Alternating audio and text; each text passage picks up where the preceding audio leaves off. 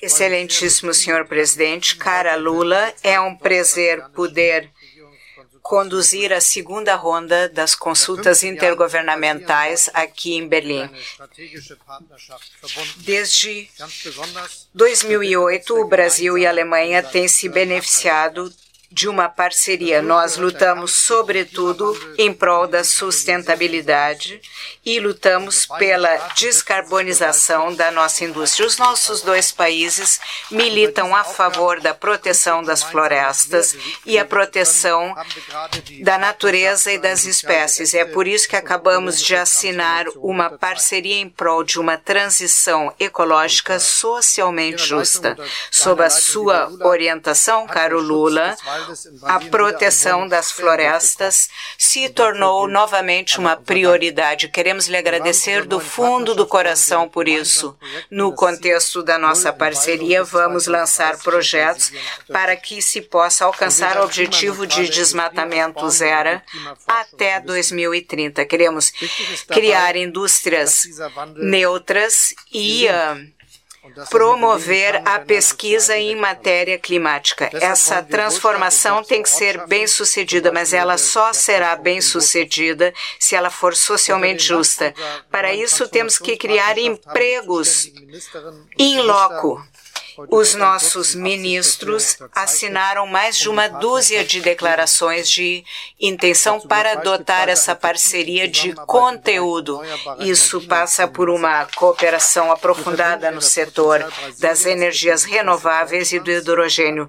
Nós associamos o potencial do Brasil ao interesse da Alemanha no hidrogênio verde. Seria profícuo para ambas as partes. Nós também queremos criar empregos em loco, ou seja, criar empregos no Brasil através da transformação de matérias-primas no Brasil. Senhoras e senhores, o Brasil é o nosso principal parceiro comercial na América Latina. Temos mais de 1.100 empresas na Alemanha para utilizar o potencial que advém dessas relações econômicas e comerciais. O Brasil e a Alemanha apoiam a celebração do Acordo União Europeia-Mercosul. Vamos envidar esforços adicionais para que esse acordo possa ser concluído. A comissão tem conduzido essas negociações e eu e o presidente Lula temos mantido contato a respeito dessas iniciativas. Juntos, queremos utilizar ainda maior o potencial da migração, permitindo a profissionais qualificados vir à Alemanha para trabalhar aqui. Caro Lula da Silva, eu quero mencionar um evento triste. Nós todos nos lembramos das imagens horríveis de Brasília quando uma plebe, uma multidão desenfreada, destruiu os símbolos da democracia, não só as janelas do Palácio da Presidência foram quebradas, se quebrou algo em matéria de democracia. Então ficou claro que as nossas democracias têm que ser resilientes e é por isso que vamos combater a desinformação, as campanhas de ódio nas redes sociais. Os nossos ministérios assinaram uma declaração de intenções quanto à matéria. Também falamos da situação internacional, quando enquanto Enquanto estávamos reunidos, os ataques da Rússia à Ucrânia continuaram de forma impiedosa. Para nós está claro que a Rússia viola os princípios da Carta das Nações Unidas e viola o direito internacional. Falamos disso. O Brasil tem um papel muito importante a desempenhar neste processo.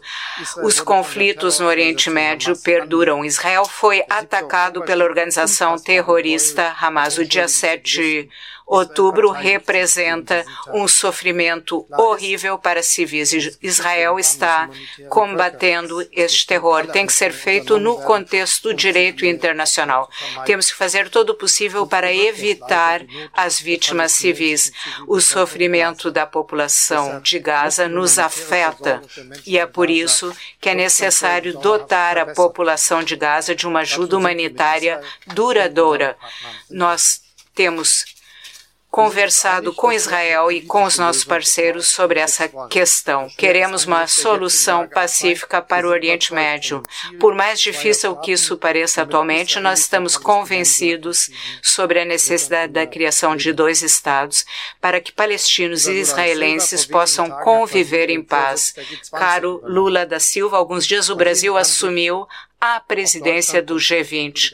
O Brasil pode confiar em mim e na Alemanha na qualidade de parceiro confiável.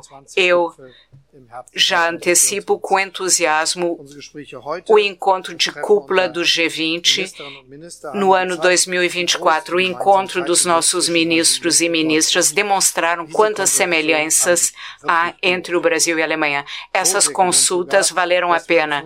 Elas vingaram tanto a ponto de decidirmos organizá-las todos os dois anos. Muito obrigado. Bem, meu caro chanceler Olavo Schutz, é uma grande satisfação voltar à Alemanha, país onde construí laços de amizade e respeito ao longo de toda a minha trajetória sindical e política desde 1975. Veio a Berlim diretamente da COP28 em Dubai para presidir ao lado do meu amigo Olavo Schutz a segunda reunião de consultas intergovernamentais de alto nível. Este mecanismo de consultas não se realizava desde 2015. Adotamos a parceria para uma transformação ecológica e socialmente justa. Vamos reforçar a robusta cooperação na área ambiental que inclui o Fundo Amazônia e muitos outros projetos. Queremos atuar junto na promoção da industrialização verde, a agricultura de baixo carbono e a bioeconomia. Expliquei ao chanceler Schultz as medidas que estamos tomando para cumprir a meta de zerar o desmatamento até 2030 e combater os ilícitos ambientais. Este ano, reduzimos o desmatamento na Amazônia em quase 50%. Conversamos também como sobre as ameaças à democracia e o Estado de Direito. Concordamos em atuar juntos no enfrentamento às forças antidemocráticas que atuam de forma coordenada internacionalmente e fomentam o extremismo. Este é um espírito da Declaração Conjunta sobre Integridade da Informação e Combate à Desinformação. Graças ao trabalho preparatório intenso de nossos ministros, foram firmados nesta visita outros textos nas áreas do meio ambiente, mudança do clima, agricultura, bioeconomia, energia, saúde, ciência, tecnologia e inovação. A Alemanha é o mais tradicional parceiro do Brasil em matéria de cooperação técnica e financeira. O BNDES e o Banco de Fomento Alemão vão estreitar ainda mais sua parceria, que já dura praticamente 60 anos. Participamos ainda hoje de seminário empresarial para discutir oportunidades abertas pelo novo programa de aceleração de crescimento no Brasil. Amanhã, 5 de dezembro, será realizado aqui em Belém o Dia da Inovação do Brasil, que vai conectar brasileiros e alemães em torno de discussões sobre startups, governo digital e inteligência artificial. Em 2024, vamos comemorar o bicentenário da imigração alemã no Brasil, com atividade nos dois países. Discutir com o chanceler Schultz os esforços que estamos fazendo para concluir o acordo entre Mercosul e a União Europeia. São quase 23 anos de negociação.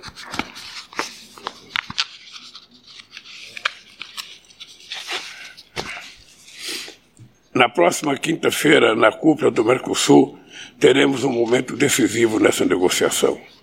Reiterei ao chanceler a expectativa de que a União Europeia decida se tem ou não interesse na conclusão de um acordo equilibrado. No contexto de fragmentação geopolítica, a aproximação entre nossas regiões é central para a construção de um mundo multipolar e o fortalecimento do multilateralismo. Tivemos ainda a oportunidade de fazer um balanço do segmento de alto nível da COP28 de Dubai, na qual ambos participamos. Reiterei o convite ao chanceler Schultz para participar da COP30 que será realizada no estado de Belém, no estado do Pará, no Brasil, na cidade de Belém, no coração da Amazônia brasileira, em 2025. A Alemanha é o primeiro país do G20 que visita após assumir a presidência do grupo dia 1 de dezembro. Reafirmei as prioridades da presidência brasileira em combater as desigualdades, a pobreza, a fome, a mudança do clima e discutir a reforma das estruturas da governança global. Eu quero, antes de agradecer ao presidente Schultz, dizer para vocês que eu lamento profundamente que no momento em que a humanidade tanto precisa de paz, no momento em que a humanidade precisa tanto de tranquilidade para que a gente possa cuidar das pessoas que estão passando fome no mundo, são 735 milhões de seres humanos que vão dormir toda noite sem saber se vão ter o que comer no dia seguinte. São milhões de crianças que morrem desnutridas por falta das calorias das proteínas necessárias. E não é por falta da capacidade de produção de alimento, porque o mundo já produz alimento. A genética já resolveu esse problema. Entretanto, faltam recursos para que as pessoas possam comprar o alimento necessário. E eu queria dizer para vocês que, além da questão da fome, os conflitos que estamos vendo na Rússia e na Ucrânia, o conflito que estamos vendo entre Israel e a faixa de Gaza, não é nada mais, nada menos do que a irracionalidade do ser humano. E quero dizer para vocês que tudo isso acontece porque a ONU não está cumprindo com o papel histórico para qual ela foi criada. A ONU, tem, a ONU tem um Conselho de Segurança que fazem parte cinco países, fazem parte Estados Unidos, Rússia, China, França e Reino Unido. E esses países deveriam zelar para manter a paz no mundo. Entretanto, são esses países o que mais produzem armas, o que mais vende armas, e fazem guerra sem passar pela decisão do Conselho de Segurança. E quando alguma decisão importante passa que não interessa, eles têm o direito de veto. Por isso, nós vamos discutir no G20 a necessidade e importância da gente rediscutir a governança global para que a gente possa tomar decisão, sobretudo na questão ambiental, e a gente ter certeza de que as decisões serão colocadas em práticas e não aconteceu o que aconteceu sabe, no protocolo de Kyoto, que até hoje não foi assumido, nos acordos de Paris, que até hoje não foi assumido, e eu espero que as decisões de Dubai sejam assumidas, porque senão nós estamos brincando de enganar o planeta Terra. E o planeta Terra está nos dizendo, não brinque comigo. Eu já suportei muitas adversidades, já suportei muitas explosões, já suportei muitos meteoros, já suportei muitas intempéries, mas eu não posso mais suportar o desaforo e a desinteligência do ser humano em não tratar bem o habitat natural em que a gente mora. Portanto, é uma questão muito séria a gente tratar da questão do clima e eu quero dizer para vocês que no Brasil e no meu governo nós vamos levar muito a sério e em 2030 eu quero entregar ao mundo desmatamento zero na Amazônia para que as pessoas saibam que é possível a gente cuidar do planeta que nos dá vida, que nos dá água, que nos dá comida e que nos dá prazer do dom maior de Deus, que é a vida humana. Muito obrigado.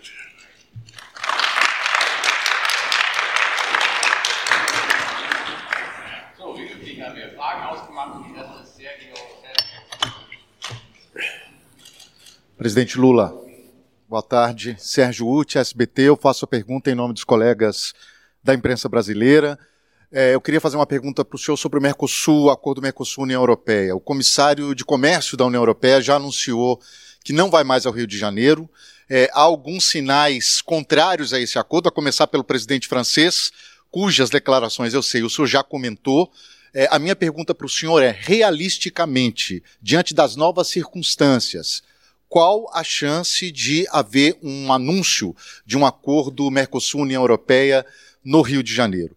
Chanceler, é, boa tarde. É, a minha pergunta vai é, também nesse sentido. Havia uma grande expectativa no Brasil de que esse anúncio seria feito no Rio de Janeiro. Mas agora há novas circunstâncias, depois das declarações é, do presidente Emmanuel Macron. Eu queria saber o que o senhor pensa das declarações dele. O senhor considera é, o acordo antiquado como disse o presidente francês. Muito obrigado. Apenas, apenas para te ajudar a, a repor a informação correta. Eu tive com a presidenta da Comissão Europeia em Dubai. Conversamos muito com ela sobre a possibilidade do acordo. Ela nunca disse que ia ao Rio de Janeiro. Ela tinha um compromisso, acho que na China, e ela teve que viajar. Ela me comunicou já no começo da semana. Quem pode ir ao Brasil é o presidente da União Europeia, o Pedro Sánchez, que é o chefe de governo da Espanha. É, só essa informação. A segunda coisa é a seguinte: depois de eu conversar com a van der eu conversei com o Macron. E eu quero só alertar que não é apenas o Macron. Foi o Macron, foi o Sarkozy, foi todos os presidentes Chirac, foi o nosso companheiro, sabe, do Partido Socialista, François Hollande. Nenhum deles se propõe a fazer acordo com o Mercosul, porque eles têm problemas políticos e financeiros com os produtores e, uh, uh, uh, franceses. nós respeitamos a posição dele. O que eu não posso te dizer é que a gente ainda não vai assinar. Primeiro, porque além da posição da França, nós temos uma posição da Argentina, que teve eleições, o novo presidente toma posse dia 10, o Roberto Fernandes vai participar da nossa reunião dia 7. Dia 6 haverá uma reunião dos ministros, de, de, do, do chanceler dos países do Mercosul, que vão tentar resolver alguma ainda pendência técnica que existe. Quem sabe o chanceler Olavo Schultz consiga falar com o nosso companheiro presidente da Argentina, quem sabe consiga convencer o Macron ainda, e eu só posso dizer para você que não vai ter assinatura hora que terminar a reunião do Mercosul, que eu tiver ou não. Enquanto eu puder acreditar que é possível fazer esse acordo, eu vou lutar para fazer, porque depois de 23 anos, se a gente não concluiu o acordo, é porque eu penso que nós estamos sendo irrazoáveis com a necessidade que nós temos de avançar nos acordos comerciais, políticos e econômicos. Então eu vou continuar trabalhando. Eu estou indo para o Rio de Janeiro direto daqui de, de Berlim. O Mauro vai direto hoje à noite. Eu tenho uma reunião com o movimento social, com o movimento sindical, com os pequenos produtores rurais brasileiros e vou ter a reunião de presidente. E eu até, eu sou um homem muito crente.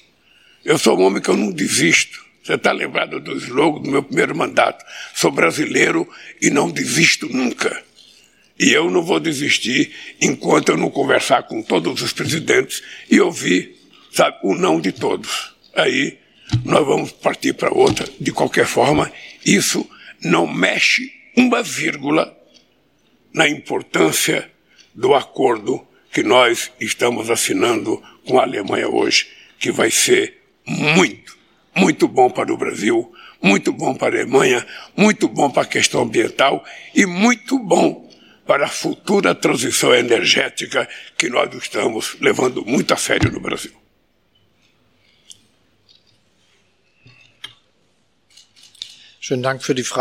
Muito obrigado pela pergunta. Eu äh, posso salientar que estou muito impressionado com a ambição e o engajamento do presidente do Brasil. Ele está zelando para que este acordo, que foi negociado ao longo de tantos anos, possa ser levado a bom porto.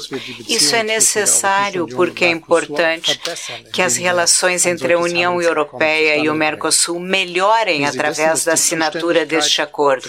Como sabem, a competência em matéria de política comercial foi transferida pelos países membros da União Europeia para a União Europeia. Então, é a comissão que negocia em nome dos países membros. Para isso, ela precisa de apoio no Conselho Europeu. Pedro Sánchez assumiu a presidência rotativa da União Europeia. Também é necessário que haja o aval do Parlamento Europeu. Eu estou convencido que será possível obter uma maioria nos dois órgãos, tanto no Conselho quanto no Parlamento, uma vez que as negociações forem concluídas. Então, peço a todos os envolvidos que façam prova de pragmatismo e que estejam dispostos a celebrar soluções de compromisso. A Alemanha está interessada na assinatura deste acordo, seria um grande progresso, embora tenhamos boas relações bilaterais e sempre possamos melhorar essas relações, mas seria muito bom que o acordo Mercosul fosse assinado. Ele está sem fone, Zulu. Hans von der Borchardt, von Politico hier. Ähm, Hans von der do Jornal Político. Eu tenho uma pergunta ao presidente Lula. O senhor acabou de dizer que os brasileiros nunca desistem e que você não quer desistir. Será que eu entendi que vê que há uma possibilidade de assinar o acordo ainda esta semana no Rio de Janeiro.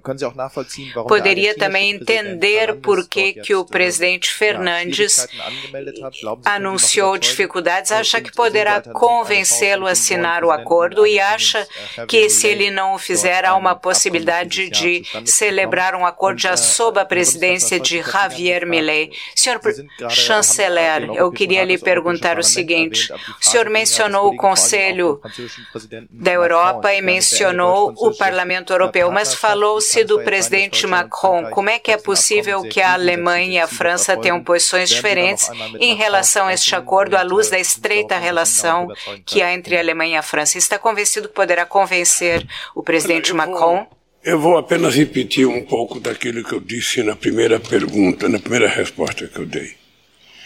Veja, eu vou para uma reunião conversar com as pessoas sobre a possibilidade de fazer um acordo. Eu fiz reuniões com Macron, fiz com a van der que é a presidenta da Comissão Europeia, e o meu ministro das Relações Exteriores vai para Brasília para dia 6 fazer uma reunião. Ora, se eu não acreditasse que é possível, numa reunião, a gente convencer uma pessoa de mudar de posição, de que é possível que as pessoas que vão trabalhar ainda, sabe, ajuste técnico nas propostas, possam encontrar solução, eu não precisaria fazer reunião. Eu vou na reunião porque eu acredito. Eu vou na reunião para tentar convencer as pessoas sobre aquilo que eu acredito. Ora, mas ao mesmo tempo eu não posso perder de vista que a sustentabilidade do regime democrático está em você entender, sabe, que as pessoas não são obrigadas a fazer aquilo que você quer. Se o meu companheiro Roberto Fernandes, por alguma razão, não quer fazer um acordo, eu vou entender. Eu entendi o Macron, porque não é só o Macron. Eu disse, na questão da frota foi o Macron, foi o François Hollande, foi o Sarkozy, foi o Chirac. Todos com quem eu discuti, sabe, eles criaram dificuldade para o acordo. Isso faz 23 anos. Mesmo assim, eu ainda estou persistindo. Porque se eu não persistisse, eu não teria chegado à presidência da República do meu país, porque eu perdi três eleições antes de ganhar a primeira. Se eu não persistisse, eu não estaria aqui, porque eu, aos cinco anos de idade, saí do meu estado natal para ir para São Paulo para não morrer de fome. Se eu não persistisse, eu não tinha sequer criado um partido político dos trabalhadores, porque diziam que trabalhador não nasceu para fazer política, mas sim para trabalhar.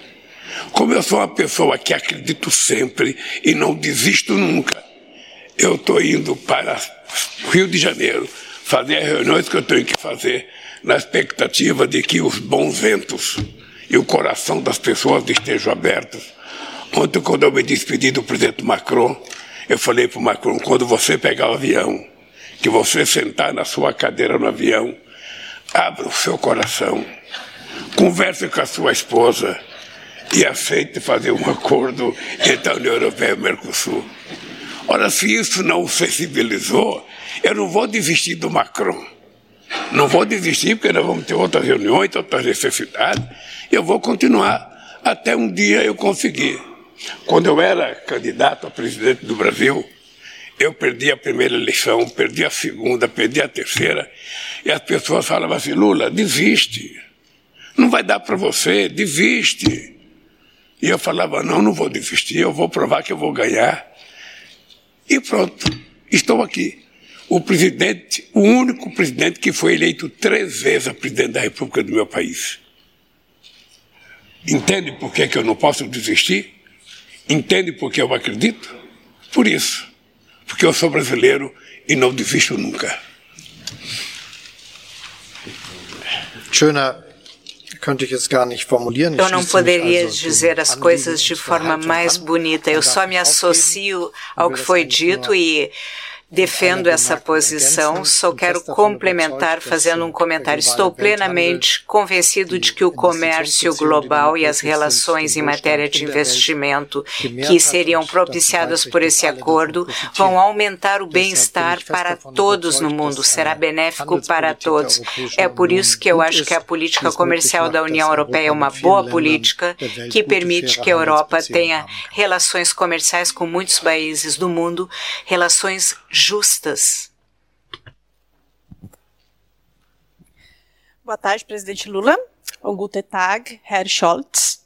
Eu sou Edi Fortini, falo do coletivo Rede Flow e também em nome dos meus colegas jornalistas aqui presentes que conversamos previamente nos bastidores. Uh, essas consultas governamentais celebram a parceria entre o Brasil e a Alemanha, todos nós sabemos, então gostaria de fazer essa pergunta para os dois lados. Uh, no sábado, o ministro das Finanças da Alemanha declarou que vai cortar os gastos nas parcerias internacionais, como uma das formas de se cortar gastos por aqui. Uh, então, eu gostaria de saber como que pode se garantir o fluxo de verbas dessas parcerias entre Brasil e Alemanha nesse momento? Obrigada. Queria pedir desculpas, porque eu não posso responder essa pergunta. Eu não posso comentar a fala de um ministro da Alemanha. Somente o meu amigo Schultz é que pode comentar.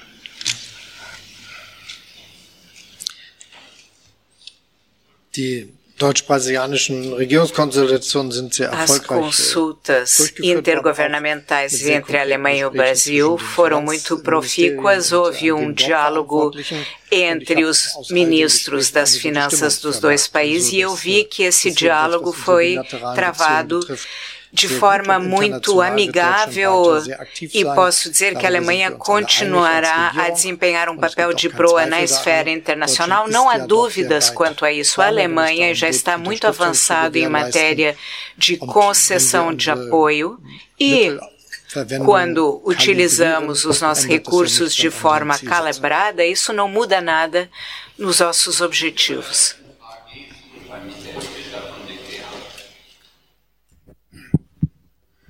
Vielen Dank, Michael Fischer, Deutsche Presseagentur. Muito obrigado, Michael Fischer, da agência de imprensa alemã. O Brasil tem assumido um papel diferente ao lidar com o conflito entre Israel e Hamas, senhor presidente. O senhor é a favor de uma trégua permanente, um cessar-fogo permanente. A Alemanha está do lado de Israel de forma decisiva. Eu quero lhe perguntar o que espera da Alemanha em relação a este conflito. A seu ver, qual é o papel que a Alemanha deveria desempenhar.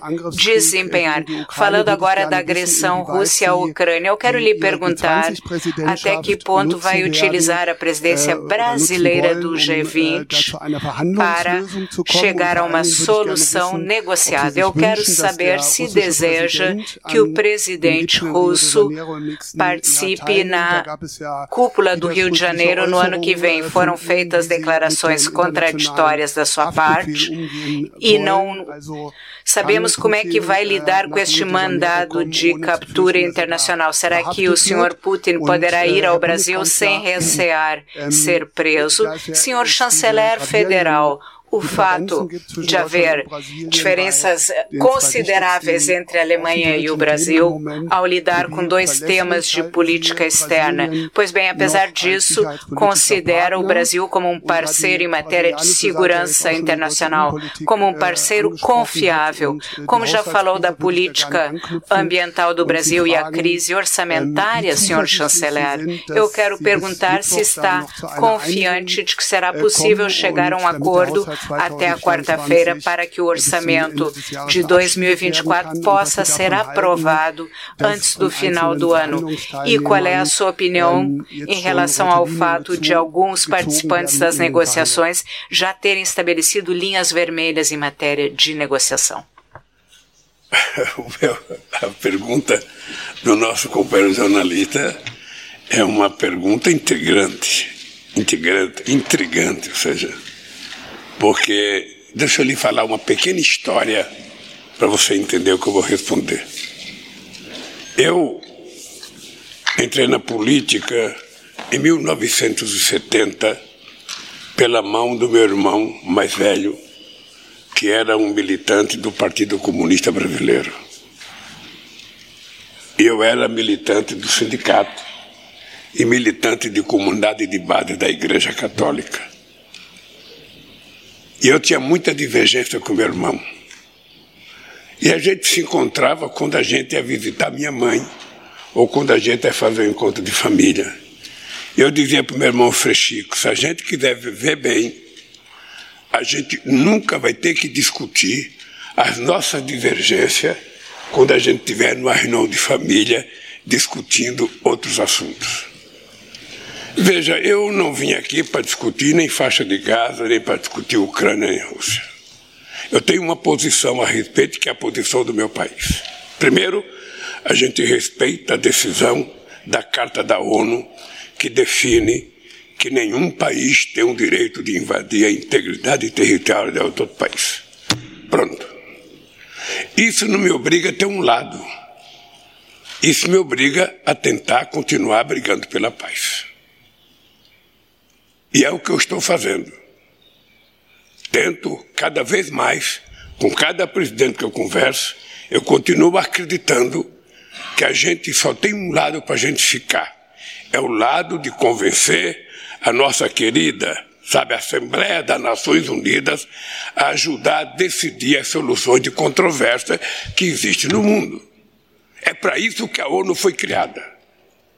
Então, se cada vez que tiver uma guerra, a gente ficar discutindo, eu estou com quem, eu estou com quem, não vai ter paz. Eu estou do lado daqueles que querem construir a paz. Já conversei com muita gente, vou continuar conversando com muita gente, porque haverá um momento em que vai ter que se pensar na paz.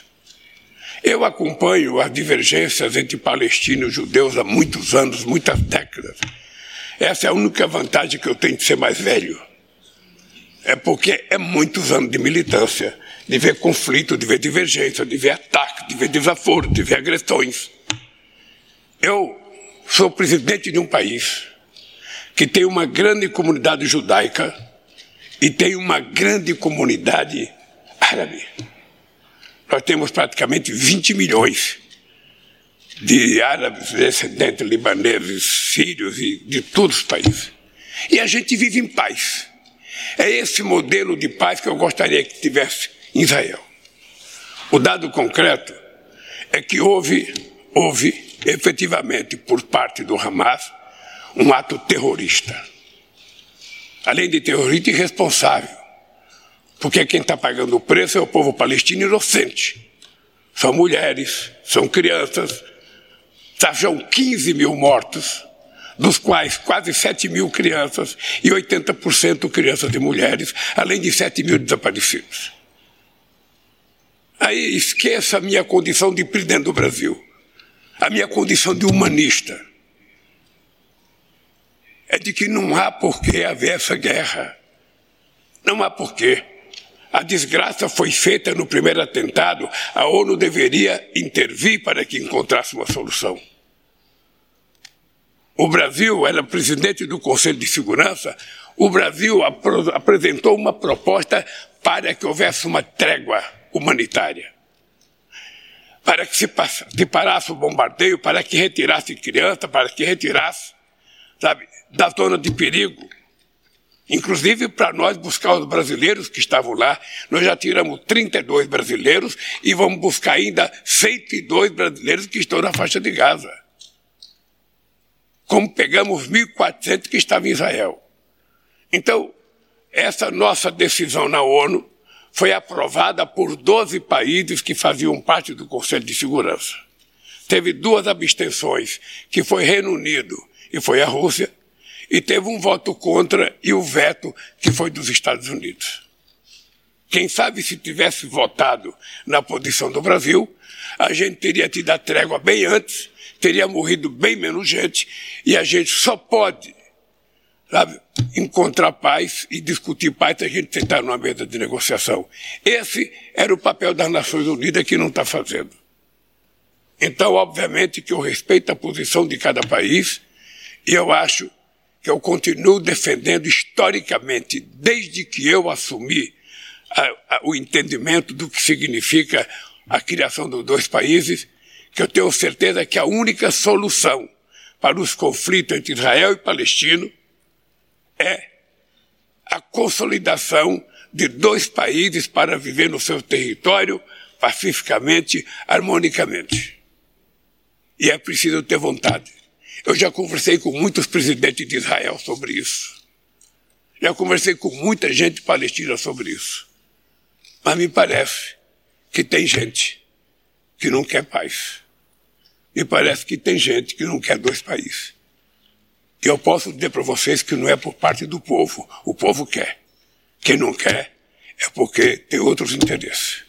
Lamento profundamente. Lamento, porque eu nunca vi uma guerra em que a preferência da morte são crianças, mulheres, inclusive mulheres antecipando o parto, fazendo cesariana para não ver seus filhos morrerem. Se isso não toca a direção da ONU, se isso não toca as pessoas que têm responsabilidade de construir a paz, eu sinceramente não sei o que que toca a sensibilidade do ser humano. Eu às vezes tenho a impressão que nós estamos deixando de ser humanistas, de que nós estamos abrindo mão da fraternidade, nós estamos abrindo mão da solidariedade, sabe? Esquecendo que o ser humano nasceu para viver em paz. É assim que é a minha vida. É assim que eu acredito e é assim que eu brigo. Continuo acreditando. No caso de Far, no caso de Gaza, eu falei com 12 presidentes da República. Com 12. Inclusive três vezes com o presidente de Israel. Para ver se a gente tenta encontrar uma solução. Lamentavelmente, não consegui. E me parece, me parece que está longe o fim dessa briga. Eu lamento lamento como ser humano, lamento como presidente do Brasil e lamento como humanista que eu sou, que tenho amor à vida e acho que ninguém deve morrer por irracionalidade de chefes, de governo, sabe, de, de, de, de, grupos. Ninguém deve ser vitimado pela irracionalidade. E eu acho que a guerra é um, é um gesto inumano do ser humano é quando ele perde totalmente o senso de humanismo. Então, meu caro, termino dizendo para você: lamento que a gente tenha que assistir essa violência sabe? e que me parece que não tem solução de curto prazo. No G20 a gente vai discutir isso. A gente vai discutir.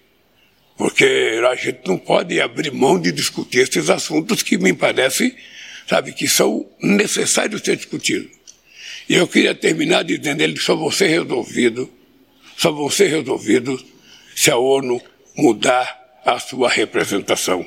É preciso mais gente, é preciso entrar a Alemanha no Conselho de Segurança, é preciso entrar o Brasil, é preciso entrar o Japão, é preciso entrar a Índia, é preciso entrar dois ou três países do continente africano, é preciso entrar mais gente da América Latina ser do Conselho de Segurança da ONU não é um privilégio de apenas cinco países.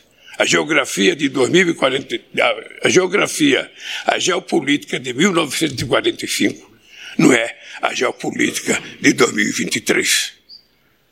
Muita coisa mudou no mundo. Só não mudou a irracionalidade dos irracionais. É isso. Se o Putin vai ou não, meu caro, o Putin vai ser convidado. Se ele vai ou não, ele tem um processo. Ele tem que aferir as consequências. Não sou eu que posso dizer. É uma decisão do, do judicial e um presidente da República não julga as decisões judiciais. Ele cumpre ou não cumpre. E, portanto, o Putin está convidado para o G20 no Brasil, para, para os BRICS no Brasil, e se ele comparecer, ele sabe o que, é que vai acontecer. Pode acontecer e pode não acontecer. Ele não faz parte desse tribunal, ele não é assinante desse tribunal. Os Estados Unidos também não é. O Brasil é. Então, como o Brasil é signatário, o Brasil tem responsabilidade.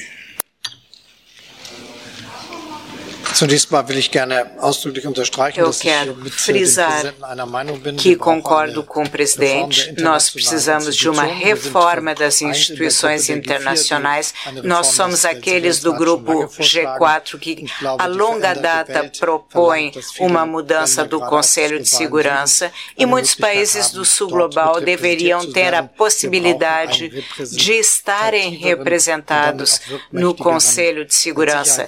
Precisamos de um Conselho de Segurança mais representativo e com mais poso. As reformas têm que ser discutidas agora e eu espero da presidência brasileira do G20 que possamos fazer progressos nessa área.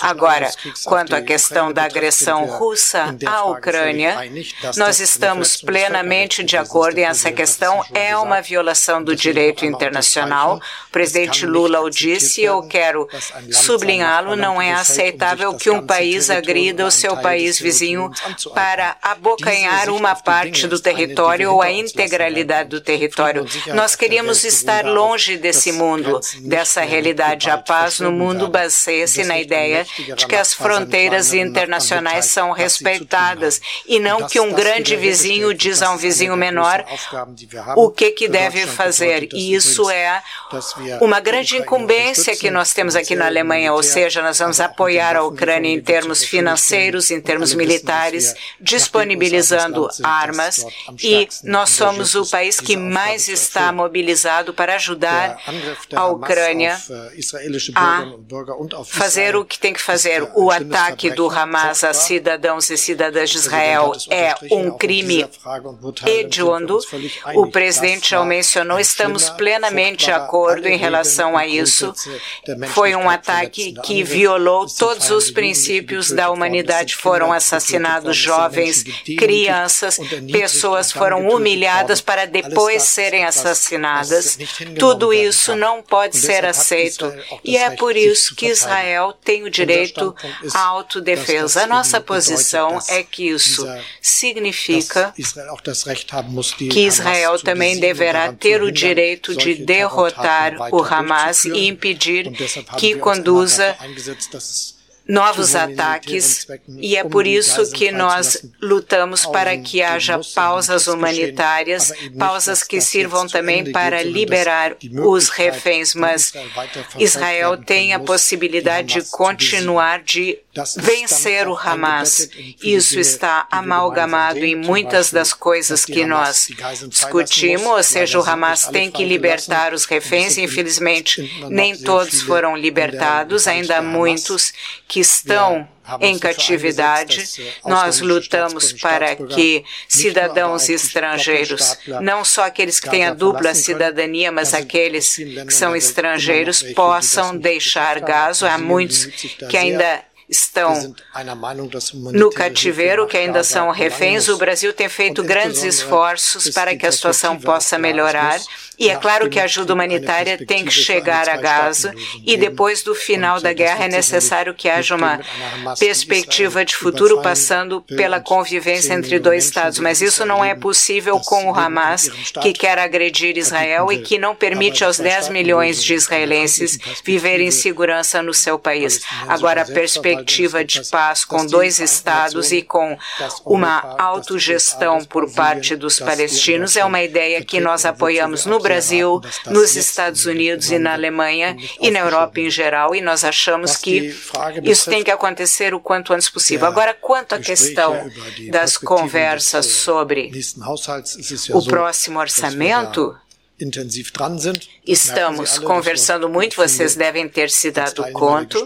Eu acho que as negociações têm corrido de forma muito construtiva com o objetivo de chegar a um acordo quanto antes possível, mas isso só funciona quando estamos em condições de decidir coisas que são complexas. Essa disposição existe e é por isso que eu estou confiante que vamos avançar com celeridade para dar segurança aos cidadãos em relação ao futuro. Ou seja, o fato de podermos continuar a governar ficou claro ao longo dos últimos dias. Estamos numa situação que ocorre a cada dois anos, ou seja, no final do ano é necessário negociar alguns elementos do orçamento. Isso acontece também depois das eleições federais, mas nós vamos resolver as dificuldades o quanto antes possível para que haja clareza e vamos comunicar quando tivermos chegado lá.